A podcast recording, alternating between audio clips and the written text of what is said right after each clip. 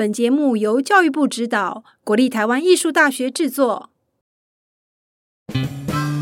你秀秀，你秀秀，我秀秀，我秀秀，大家一起来秀秀，大家到底来秀秀，艺秀台，It's show time。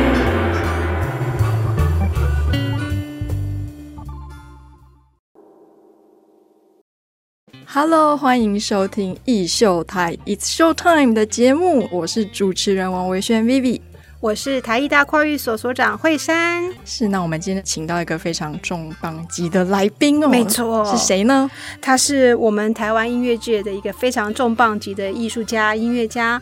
本身是很优秀的作曲家跟这个指挥家，然后会吹笙、会唢呐，然后萨克斯风、二胡，就你讲得出来的几乎都会，全方位型。没错，所以我们今天的标题是全方位的音乐家。我们欢迎苏文庆苏老师。是，大家好，主持人丽丽还有惠山所长，你们好。是，那其实，在台湾学国乐的人应该都知道苏文庆老师的大名哪里哪里？像我们公司的小朋友刚刚就提到了，对，他的老师的老师刚好就是苏老师。对。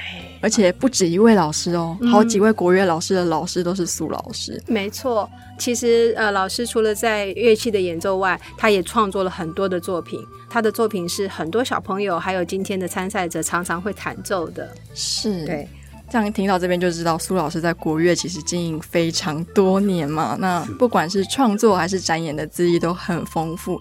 那能不能跟我们的听众简单解释一下，到底国乐是什么呢？呃，国乐可以说是中国音乐的简称，可以这么说啊。自一九四九一九四九年两岸分治以后，那么国乐这一词我们就用在台湾啊。那么很有趣的一个现象，香港它称为中乐，华人地区新加坡或者是马来西亚称华乐，中国大陆称为民乐，我们台湾称为国乐，所以刚好是一个中华民国，所以你就忘不了。哇哦，对，那我想呃。国乐来说，广义的来说啊，它包含了传统音乐啊，也包含了所谓的说唱的音乐啊，也包含了宗教音乐，也包含了所谓的曲艺说唱，包括歌谣、童谣，或者是国乐乐器等等，我们都统称啊，称为国乐。所以国乐本来这个名词，事实上我们有中乐、有西乐啊，所以就等于做一个区分了啊。那么特别是民国初年的时候，西方音乐大量的等于是。到了我们东方来啊，所以我们也有这样的区分，称为中乐跟西乐。所以目前你知道我们的目前很多的系所啊，它不会叫国乐系，通常叫中国音乐系啊。但是曾经有几个学校想要把它改名，但都还没有成功啊。不过基本上国乐就是中乐，事实上是一样的，嗯，是一样的。那听起来，其实今天不管它名字叫什么，这样子的现象，嗯，我们从实物经验来看的话，其实在国内越来越多的家长愿意将他们的小孩送来学习国乐，是吧，老师？是是没错。您的观察是怎么样？我的观察是，像从我的那个年代来说，国乐是刚好是可以说是一个草创时期啊，包括很多的乐器也好，或者是教材也好，事实上都还没有上轨道。我是六十一年进入到国立艺专，那么我的在学校的整个音乐的教育，西乐的老师很完整，我包括许长卫老师教理论，啊，陈仁雄老师教指挥，戴军全老师教合唱，西乐的这已经有很完整的一套啊。但是国乐呢，都是我的老前辈们，他们都是对所谓的中国音乐或是传统乐器的喜爱。我的几位老师都是民间艺人。所以我们在整个学习的过程，有很多都是口传心授。嗯嗯。特别好比说唢呐来说，是啊，老师吹一句，我就吹一句。那这个中间的体会要自己去体会。嗯。所以以目前转换到现在来说，整个我们乐器也改良，也也都大幅的进步，演奏技术也大幅的提升。是。那么再加上国乐的作品，我们也鼓励很多年轻人来投入这个写作，所以整个国乐的环境已经。比以前我那个时期要好太多太多。嗯，老师讲到这个，其实我非常有感觉，因为我是国立艺专音乐科的，就是老师刚才口中的西乐。嗯，那的确，因为呃戴金轩老师，我也曾经上过他的课，就感觉整个体制上来讲，好像这个分工比较专业化，然后呃不管是谱啊或曲目也比较丰富。那就我所知，国乐一直比较。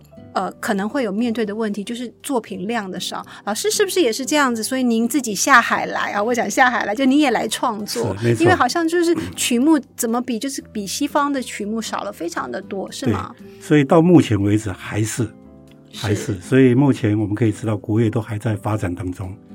那么讲回到呃求学那个时代啊，呃，几乎我可以演奏的只有古曲啊，民间音乐。对，那包括我的前辈几位老师，他们有投身投入在创作行列，可以演奏的曲就是曲量来说，真的是很少。那特别是当时又是一个我们说戒严时期，嗯，所有大陆方面的音乐，不管是有声的或者是文字资料。完全都不能接触，嗯嗯啊，有可能我们会被检举，哦啊，那么所以就在当时那个情况之下，我才会在学校的这个时候，你看我曾经主修过三个乐器，嗯，第一个是生，生是我考进来的，但是我的老师他教了一年，他就没有内容可以教了，哦，那么当然啊，我们当时是很困难，我们会会会两个方案，一个收听短坡，那么因为中国音乐离不开中国大陆这个这一方面。有很多的音乐，包括独奏曲等等，我们听到片段，我们自己会把它翻下来，自己来练。那另外一个途径就是有一些所谓的海外的侨生，嗯哼，他们会带当时的，我记得是女王唱片，嗯嗯，有一些属于中国音乐唱片的内容会带回来。所以到了第三年，因为我很喜欢二胡，所以啊，我就改修了二胡。那前提是你的主修必须经过考试，所以老师认为你可以自修了，嗯，才让你换主修。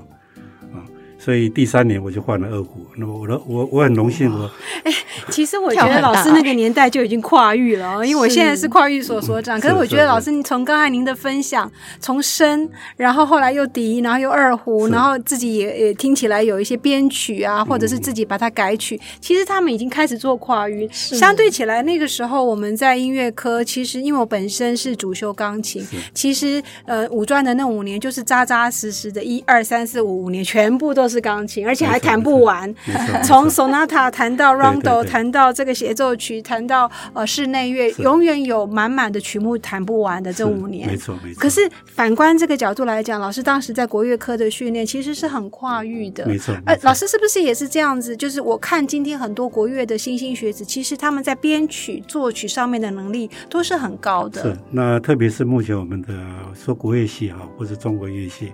啊，我们这些包括师资来说，我们都鼓励孩子们啊，能够投身在创作行列。嗯，因为确实，啊，目前的规，当然我说已经发展了，我们来看不错了。可是它真的还是缺少大量的曲目，包括教材都是一样。教材对。那我想要问一个一般听众可能会比较好奇的问题：今天我要做一个国乐的指挥家或是作曲家，我需要所有乐器都会吗？呃，最好是。但是所有都都会，不见得说你一定要会演奏。但是相对的，你要对这些乐器你要理解，要了解。起码这个乐器，好比说中西乐都是如此。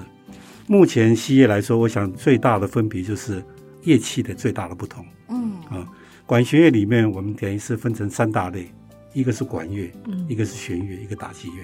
是啊，管乐分成铜管跟木管。当你要成为一个作曲家或者指挥家。啊，当你这个手下去的时候，你要知道你发出来的声音在哪里，它的演奏性能到哪里，演奏技巧是怎么样。假如你会，当然很好啊。但是假如你不会演奏，起码你要理解。相对的国乐也是如此，国乐我们分成四大类：吹、拉、弹、打。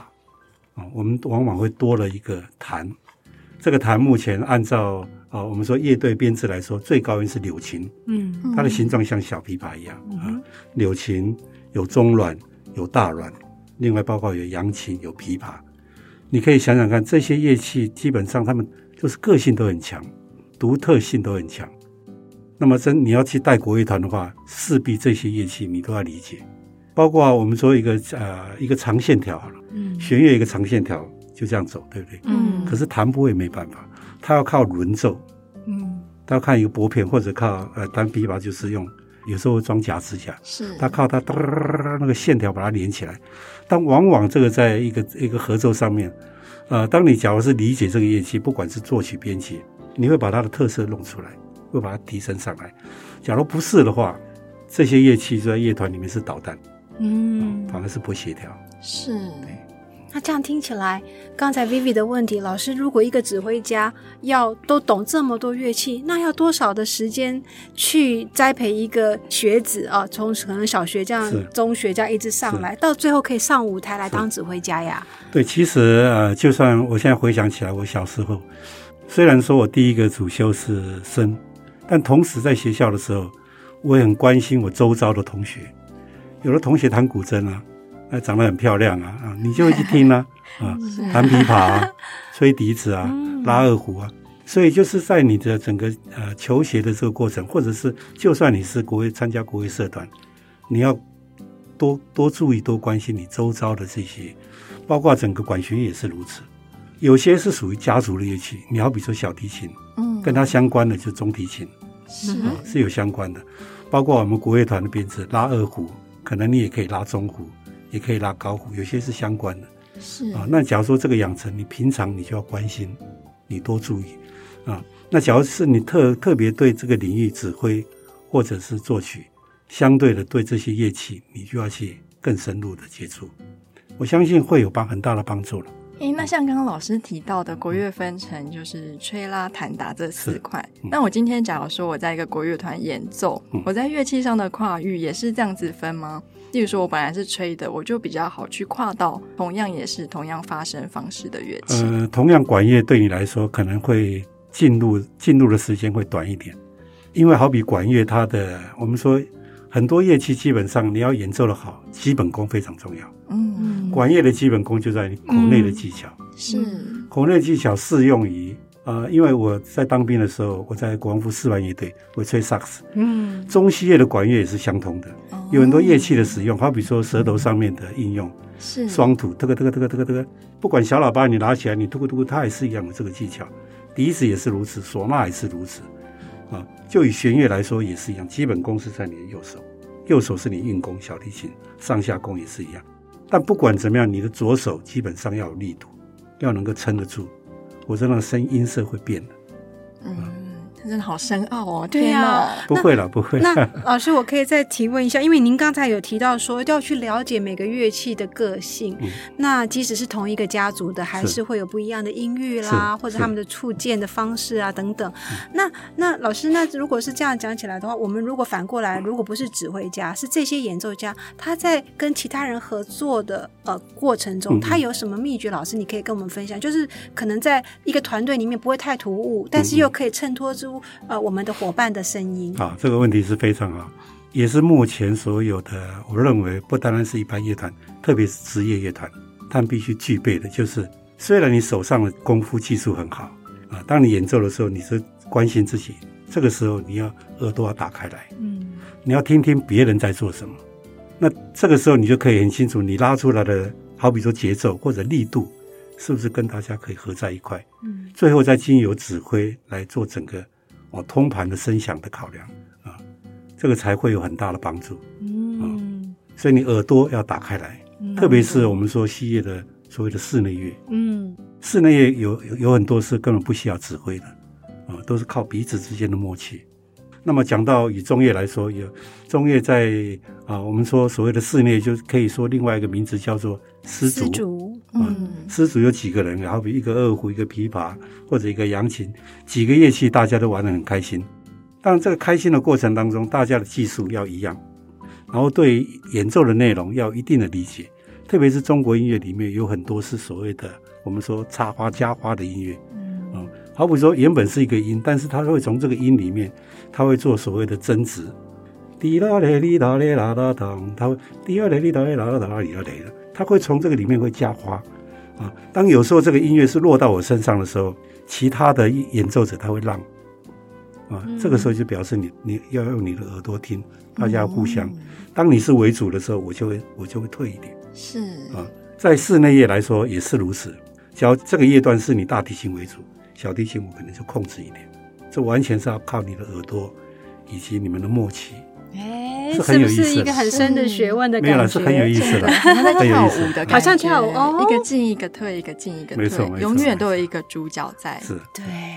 那请问老师啊，如果以因为我们的听众很多是中小学的学生、小小朋友啊，嗯。或者是哈还在学习的，那老师刚刚有提到说我们要在合作的时候多倾听对方嘛？嗯。那他们在家里自己练习的时候，又应该保持什么心态呢？因为他在练习的时候，毕竟没有这些伙伴就在旁边。对对对对。嗯，老师有什么秘诀可以分享吗？其实我觉得乐器的进步最主要是，我还是回到基本讲的基本功。基本功。基本功是一切最重要的啊！你是基本功，你的基础打得好，嗯，那么当然在一个团体里面，我们说这个团会整个往上的话，大家要一起进步，否则你会被拖累。那么相对的啊，因为一个乐团它有指挥嘛啊，是指挥会带领大家嗯啊。当然自己练的时候，我也觉得是要有方法，方法好的话，你就可以省很多的时间。我们所有的方法就是啊，好比说我以前都是从事从十几岁到二十六岁，都是我的职业的演奏生涯啊、嗯我的演奏生涯基本上我碰到技术有困困难的，我会把那个片段或者几小节拿出来。假如说对我来说这个速度是很快，我就放慢点啊，慢慢慢慢。我像钢琴也是如此，对，很熟悉，对，你要从放慢练，慢慢我们手指各方面会有记忆的，对，它会跟着速度会连上来。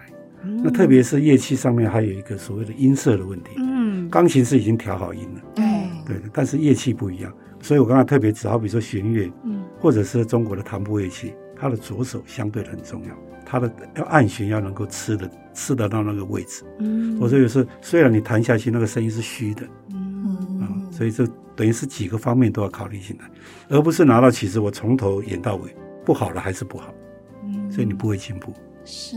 或者进步就很缓我慢，们的小朋友们、老师们都学到了，要先放慢练，对，放慢练，对，对。慢动作练，然后要注意音色的问题。对，那我们其实小时候在练这些乐器的时候，老师常常说我这边要一个比较轻柔的情感。那不知道老师能不能给小朋友一些建议哦？我今天要怎么样把我的情绪跟情感融进我的手指里，或者我的乐器里面，让我吹出来的声音是有感情？，因为有的时候对小朋友来讲有一点抽象，困难，就是说老师说啊，你这里要再柔一点啊，要放一点感情啊，嗯你这里怎么样？那小朋友来讲，嗯，有点抽象哈，是这个就是人生的历练。对，但当然我觉得呃，不论在哪个阶段演奏，包括现在的职业团也是，当你一首新的作品来，或者旧的作品，我认为你要对这个作品能够有理解，就是你必须要充分的理解这个作品的内容，嗯，作曲家他的背景，嗯作品它的所谓的内涵。当你充分理解了以后，我相信你对这个曲子的演奏，既然会有呃，一定会有一定深刻的，我们说对音乐的诠释。那当然，小朋友的情感当然不能说他们没有，只是我们知道，我们人生的历练，当你越成长的时候，你的情情感是越丰富的。嗯，啊、我相信他们会慢慢会体体会到更多。诶，讲到这边，我想问一题，老嗯。师，因为其实您在呃文化大学、台艺大还有是。戏曲学校，好多地方都任教过不同年级、不同 level 哈是。阶段的呃学生。那您刚才提到说就要历练嘛，嗯。那您觉得这么多学生哪一个阶段你觉得最好教，或者是说最能够去体现出您讲的那样子的音乐的音色啊？最好教应该是从从小，从从小从小你你告诉他做什么，他就做什么，填鸭式的。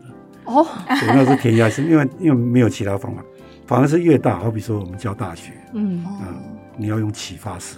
嗯，启发式对，我想这个中间有很大的区别，是是是，是哦，其实都好了，都好了。那我相信老师其实教了非常多学生，也在国乐这个领域待很久。能不能跟大家分享一下，就是您过去刚踏入国乐的时候，那时候整个生态体系还没有这么健全嘛？嗯嗯那到现在呢？目前台湾的国乐生态到底是什么样子？国乐目前台湾的国乐生态，嗯以我来做做这样的比较来说，现在是啊，可以说是，当然是还在发展，但相对的它已经成熟很多啊。目前我们可以看得到啊，有职业乐团的，嗯。目前台湾有五五个职业乐团。嗯。啊，台北就有两个，一个是台北市立国乐团，嗯。啊，他就是市议会通过的经费预算，他是公务员，嗯，退休是公务员啊。就是我们讲的北市国，对的，北市国。嗯。第二个就是教育部成立的，现在叫做台湾国乐团，对，这个两个在台北。嗯另外的这是高雄一个叫做高雄市国乐团，嗯，他们是基金会的。对哦基金会的。对对，然后另外一个是台南市民族管弦乐团，这是由台南市政府所这个也是啊，也是市议会通过的预算啊，都是职业的。嗯，最近一个目前成立到六年，叫做桃园市国乐团。哦，对，所以目前台湾有五个职业的乐团。哦，那么另外啊，这个生态来说，呃，学习台湾的国乐的人口，呃，目前已经逐渐越来越少了，因为少子化的关系。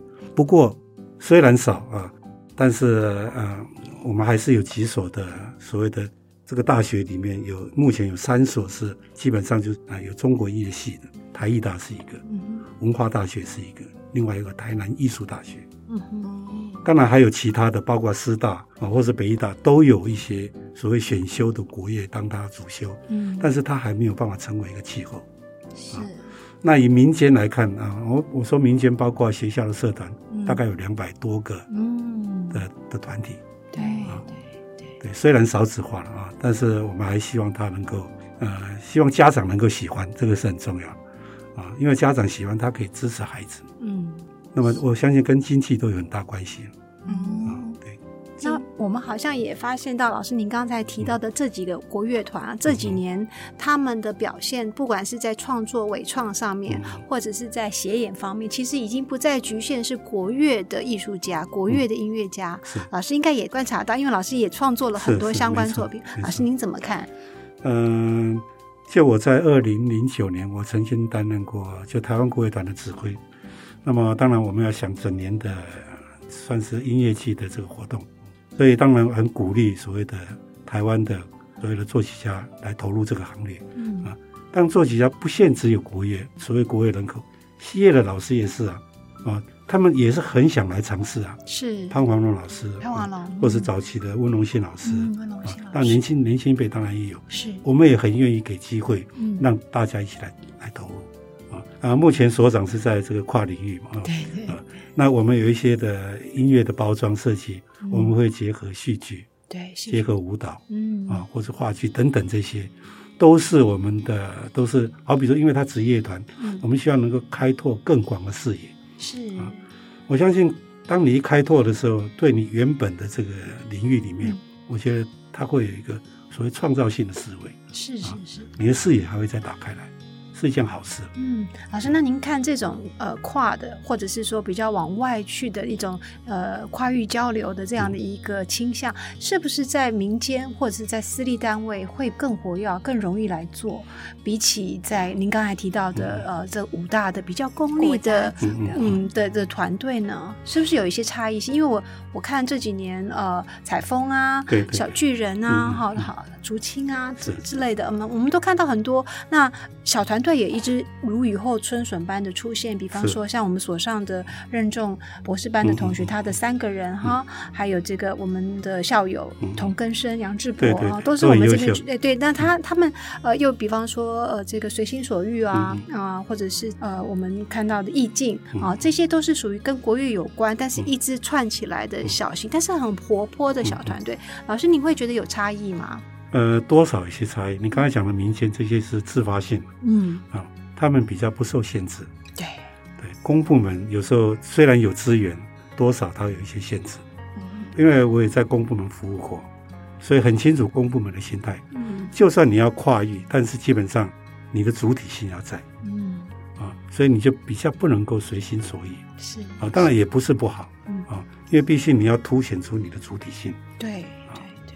嗯，你刚才讲这几个这个孩子都非常的优秀，是他们都是科班出身，对，而且我发现到他们本身除了演奏乐器之外，他们在编曲还有创作，作编曲，还有在跟艺业的其他的领域的这种所谓的结合。非常的呃勇于尝试，是很好。然后他们常常创作出来的东西是令人惊艳的，没错。呃，甚至得奖，比方说刚才讲的童根生，他得了这个呃客家流行音乐的第一名啊，就首奖。然后我们的任重也得到金曲奖的这个去年的金曲奖。所以像这些都是呃，我们可以看得出来，从国乐出发，那老师也相信应该也是很鼓励这样子的一个表现，是吧？我们一直都很鼓励。嗯，特别你刚才提的这几位孩子都非。非常优秀，是。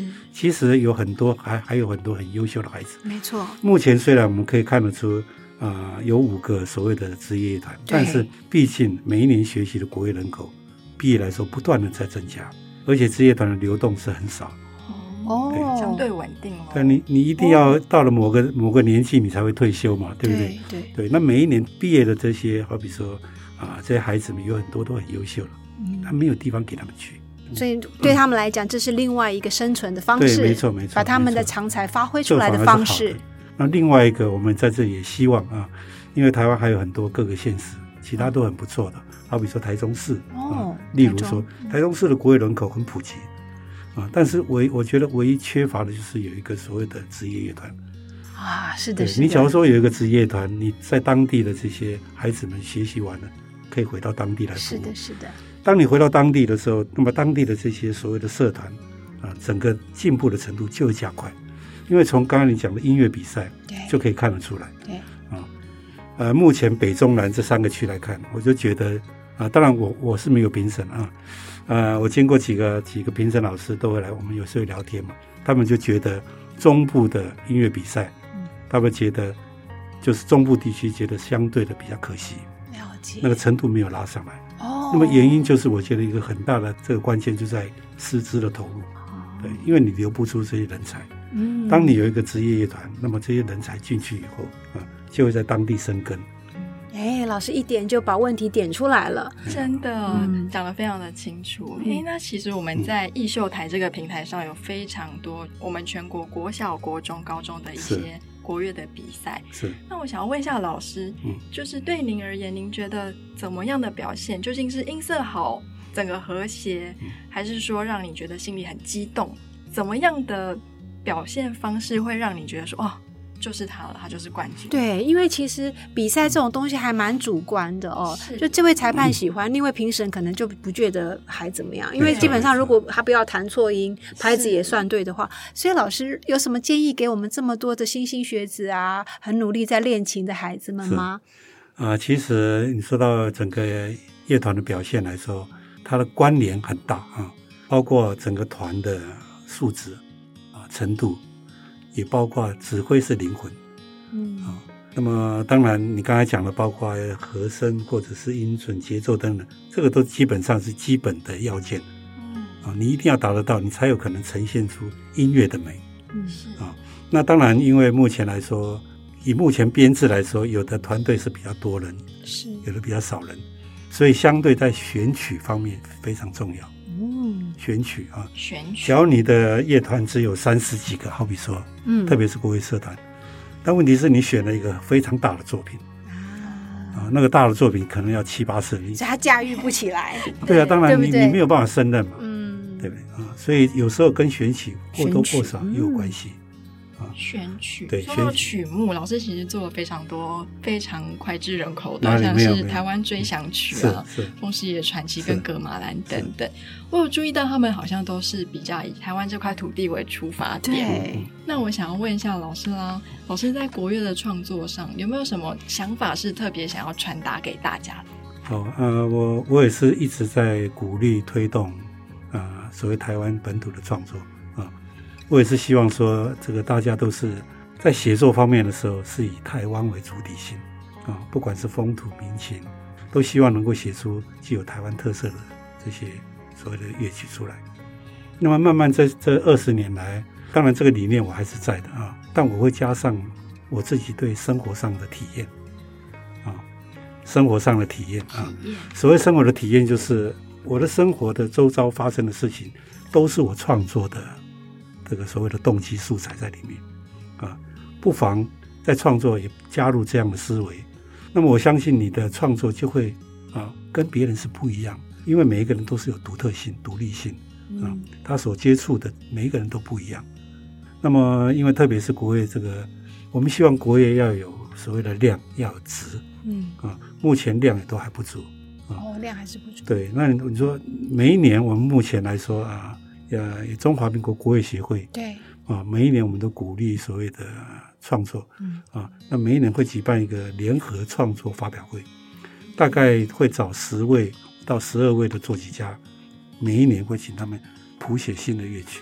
哦，今年在四月三十号，嗯，刚好国乐协会是啊七十周年的这个这个 这么久了啊。对对，所以也是有一个主题叫做“蓬瀛长春”，嗯啊，里面就有十二位的作曲家，我其中我写了一首。嗯那么我们这个曲名呢，是由目前我们非常资深的作词的的老前辈叫黄颖老师嗯啊，他为这个标题来设定这个“蓬瀛长春”。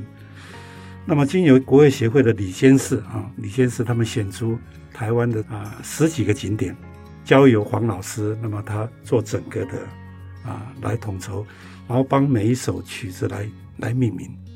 那么我写到的曲子叫做《云涌阿里山》。对，这十二首，我因为国乐国乐协会人才济济，里面有院长，有什么教授，有指挥家，有作曲家，基本上从事于作曲的啊，我们就乖乖的就写好作品。其他的有一些我们就啊，有十二位是担任指挥，所以等于有十二位的作曲家。啊有我看到那个海报好惊人啊，几乎是呃，现在我们看得到台面上所有厉害的老师、作曲家、指挥家全部都排上去，这样子，等于12首。是国乐人的大团结、大大大集合。我们。希望就是大家能够一起来完成一件事情。那请问一下老师，刚才您提到说，对于呃选曲来讲是很重要的，因为他们编制的问题啊，如果如果是一个很大的曲子，然后可是人是很少的，嗯或者是反之。对对，可是老师您也提到，其实指挥家那个角色也是非常重要的。。但对于我们呃我们这些国乐的学生们来讲，他们去参加比赛的时候，很多时候其实这个指挥家并不是呃学生，通常就是一个呃社团的老对老老师，或者是一个外来的呃一个礼拜来教一次的哈这样子。那老师这样子在比赛上，老老师觉得这是优点吗？还是其实因为他们并并没有密集的一起在那边练习？对，因为这个考虑的因素很多，好比说学校社团能够维持一个社团，对基本上学校啊家长会要支持，因为有时候参加国乐社孩子要缴钱的。对啊那么通常一个学校里面的社团的合奏老师只有一位，但是一位老师没有办法教全部的乐器，所以他们就会找分组的老师来上个别课。对对对，对，这个是目前的一个趋势了，嗯，才会教得好哦。你好比说琵琶，可可能这个合作的老师、外聘老师他不会不会这个乐器，对所以他就会请外聘的老师。所以我刚才讲了一个很重要的重点，就是我目前我们这么几十年下来啊，我们这么毕业这么多孩子们，他们有的都是毕了业回到自己的家乡去服务啊，那么就在当地就就等于是生根下来。相对的，整个基础的这些，好比说学校的社团，他们相对的是蓬勃上来。目前我们在好比说台艺的国乐系好了，嗯我们在课程里面有教指挥法，有啊，有些孩子对这个方面，然后进入到这个领域以后，他觉得他啊非常喜欢，他还可以再往上走，好比说会到师大读所谓的啊研究所，指挥的研究所，或者到东吴，或者到其他地方，或者在台艺也有表演研究所，还可以再继续的深造。啊，所以因为指挥这个部分，刚才提到指挥相当的重要，对。对，就是灵魂所在。对啊那老师刚才讲的，的确就是现在我们的生态，像我自己所任教的跨语所这些呃研究生，嗯不管是博士生、硕士生，我就常常看他们很忙碌的到各个社团里面去，然后他们那个分工又很细，就像老师刚才讲的，可能不同的乐器对，然后他可能带不同的社团啊，怎么样？那那个时间的安排，所以感觉是一个很很有系统，这个体制已经很完善的一个运作方式。没错没错。老师，那就您一路这样这么有经验在国乐的这样子的一个发展上，那当代相对比过去很蓬勃，那您有没有什么地方觉得是你想要鼓励大家进来，或者是说已经在里面的学习者的一些话？啊，说来话长啊，不过我想学习国乐来说要有热情是，啊，然后整个过程要有毅力，当然你一定要努力，你没有努力是基本上不会成功的。通常这个机会都是给有准备的人，嗯。嗯。我觉得这个是蛮重要的。嗯。你当学生你就好好当学生，好好学，把你的志向啊，我觉得在大学这个时候，嗯。嗯，你就要把它思考，要把它想好。嗯。我将来我有梦想，我想要做什么，按照你的想法，可以可以把它分成几个阶段，你可以还是可以达到的。嗯，是我们以前练团的时候，老师就常常说啊，就是你来这边不是来练习你的音准或是音高的，这是你要在家里练好。我们来这边是来练习跟大家一起吹奏、弹奏我们的乐器。不过就以我来说，我觉得整个学习音乐过程对我一个很大帮助，就是我我身边我认识的这些朋友是呃，学习国乐的身边有很多同学、很多朋友，将来都是你的。啊，很好的帮手。哎，讲到这边，我就想问，那很多人说，其实指挥家就是一个 leader 嘛。那其实他的沟通也好，他的领导这个，这个是需要一些磨练的。那老师刚才提到说，其实你身边的同学同才，就是未来很好的一些合作伙伴。所以，老师作为一个这样子这么有经验的指挥家，您觉得作为一个指挥家的人格特质是什么？或者他必须怎么样去历练跟这些伙伴们打？当然，因为每个指挥家他的。性格也往往决定他个人的因素了。不过我认为，嗯。啊，你要带音乐要带心，带心，带心是非常重要。你让这些团员感觉到你很温暖，我觉得是蛮重要的。嗯，当然有的指挥他技术很好，可是一上台或是一排练，大家很紧张，那音乐演奏出来是不温暖的啊，嗯，会很紧张的啊，包括发出演奏出来声音也都会不太一样。对。啊，那么在整个排练的过程当中，所以我说。指挥的准备，之前的准备非常重要。嗯，当你要提出要求，提出什么讲法，你要对这些所有的乐器，你要相对的理解。嗯，你提出来是他们可以心服口服。嗯，我相信整个团的融洽是非常重要的。我现在听老师说话，我就觉得心很温暖。是啊，老师的人格特质在他的言语的这种节奏，还有他的 tone、他的音质上，所以待人要带心。带人要带心，对，然后那个指挥还有跟团队的合作，其实成就了他最后呈现出来的音乐特质。哎，我们艺秀台今天非常开心，邀请到国乐界重磅级的指挥家、作曲家苏文庆老师。谢谢给我机会。然后我相信所有的听众都跟我们一样收获非常多。没错，而且应该有很多听众的老师的老师的老师，可能都是苏老师的学生。苏老师好老。其实我要叫苏老师一声大学长，所以学长谢谢您。哪里？希望未来还有机会来。邀请您到节目，是我的荣幸啊！谢谢，谢谢。艺秀台，It's Show Time，谢谢大家，谢谢。